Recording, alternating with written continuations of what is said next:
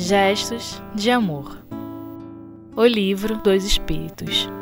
Voltando aqui nesse nosso segundo bloco, nós damos continuidade no nosso estudo do Livro dos Espíritos, o livro quarto, Esperanças e Consolações, capítulo 1, Penas e Gozos Terrenos, o item também número 1, Felicidade e Infelicidade Relativas nós vamos estudar as questões 929 e 930 para nos aprofundarmos um pouco mais nessas questões relativas às atividades, às aptidões de cada indivíduo dentro de uma sociedade. Na questão 929, Kardec pergunta aos espíritos: Há pessoas que, privadas de todos os recursos, mesmo quando reine a abundância em seu redor, não veem outra perspectiva de solução para o seu caso a não ser a morte que devem fazer? Deixar-se morrer de fome?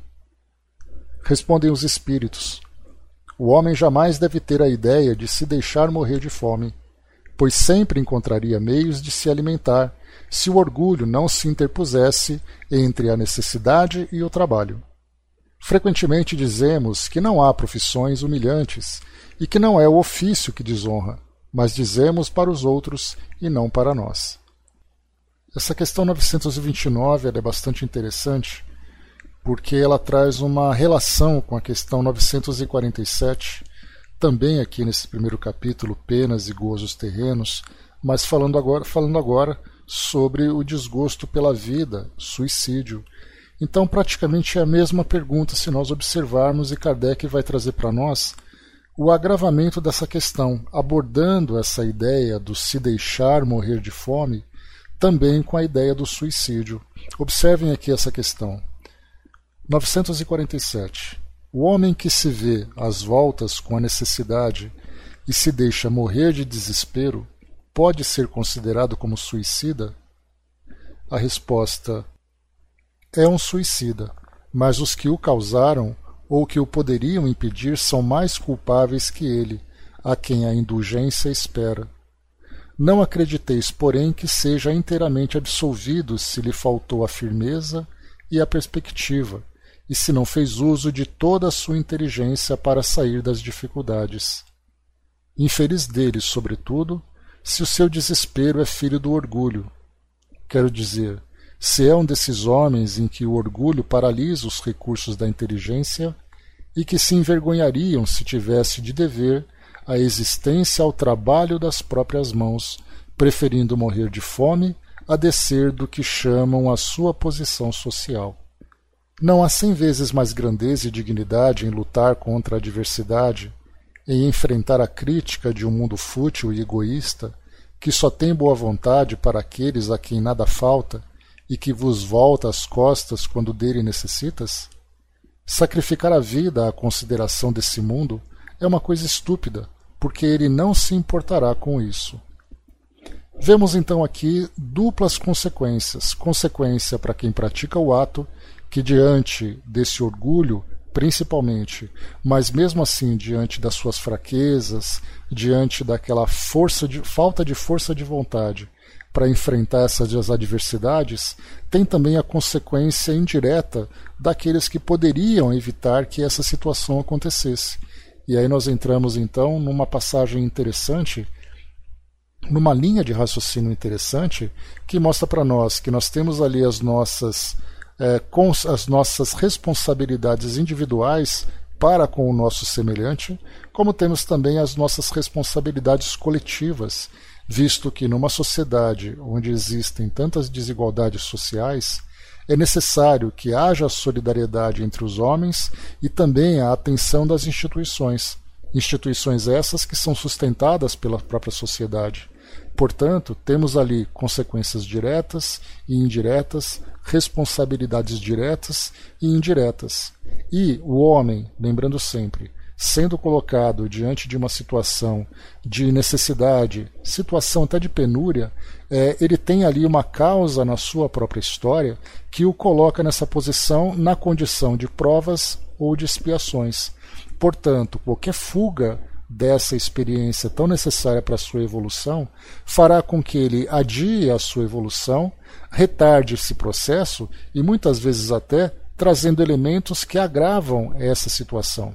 Vale lembrar aquele pensamento que tudo que é mal feito tem que ser feito duas vezes, e a segunda vez, geralmente, é sempre mais difícil que a primeira. E para finalizarmos na questão 930, Kardec pergunta: É evidente que sem os preconceitos sociais pelos quais se deixa dominar, o homem sempre encontraria um trabalho qualquer que o pudesse ajudar a viver, mesmo deslocado de sua posição. Mas entre as pessoas que não têm preconceitos ou que os põem de lado, não há as que estão impossibilitadas de prover as suas necessidades em consequência de moléstias ou outras causas independentes de sua vontade?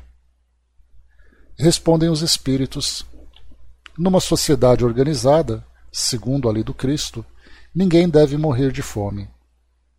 Comentário de Kardec: Com uma organização social previdente e sábia, o homem não pode sofrer necessidades, a não ser por sua própria culpa. Mas as próprias culpas do homem são frequentemente o resultado do meio em que ele vive. Quando o homem praticar a lei de Deus, disporá de uma ordem social fundada na justiça e na solidariedade, e com isso mesmo ele será melhor. Nessa pergunta feita por Kardec, complementada pelas orientações dos espíritos, e mais o próprio comentário de Kardec aqui no final, nos coloca numa situação absolutamente atual que se encaixa perfeitamente no contexto em que nós estamos vivendo.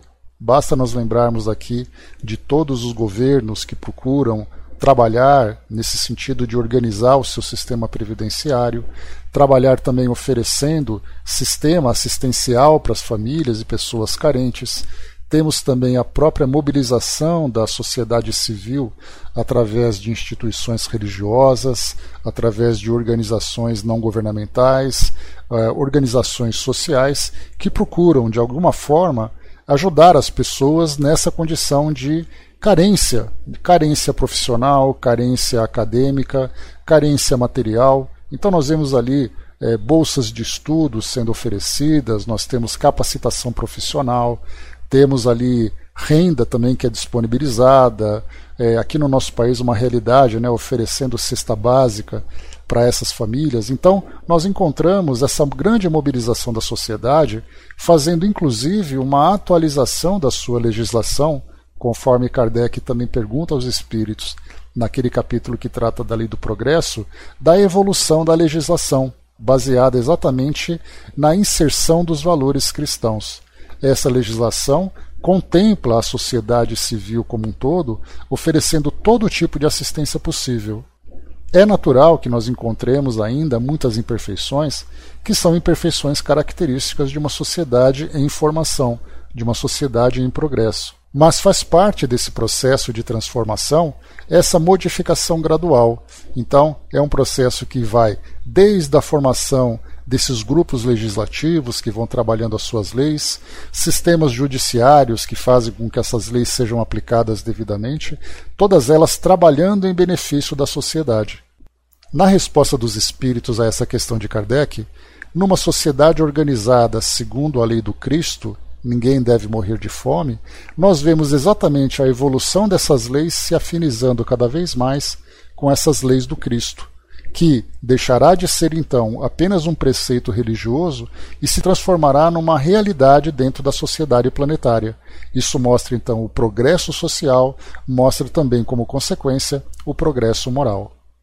Concluímos então esse nosso bloco, lembrando sempre que o Livro dos Espíritos traz para nós situações que não apenas dizem respeito à realidade do mundo espiritual após a morte do corpo físico, mas ela também absolutamente condizente com a realidade atual aqui do nosso planeta, lembrando que cada ação que o homem empreende aqui na sua vida, na sua jornada terrena, traz para ele uma consequência espiritual. Então, o livro dos Espíritos, conforme nós vimos nessas questões anteriores, tratam de tudo aquilo que diz respeito à vida cotidiana da sociedade planetária através da sua organização, através das suas dificuldades, mas todas elas baseadas dentro das leis morais, que vão trazer sempre consequências positivas ou consequências negativas de acordo com as escolhas que cada indivíduo faz. E também, lembrando sempre que essas escolhas cabem também às próprias coletividades, expiações individuais, expiações coletivas, evolução individual, evolução coletiva. Muita paz a todos.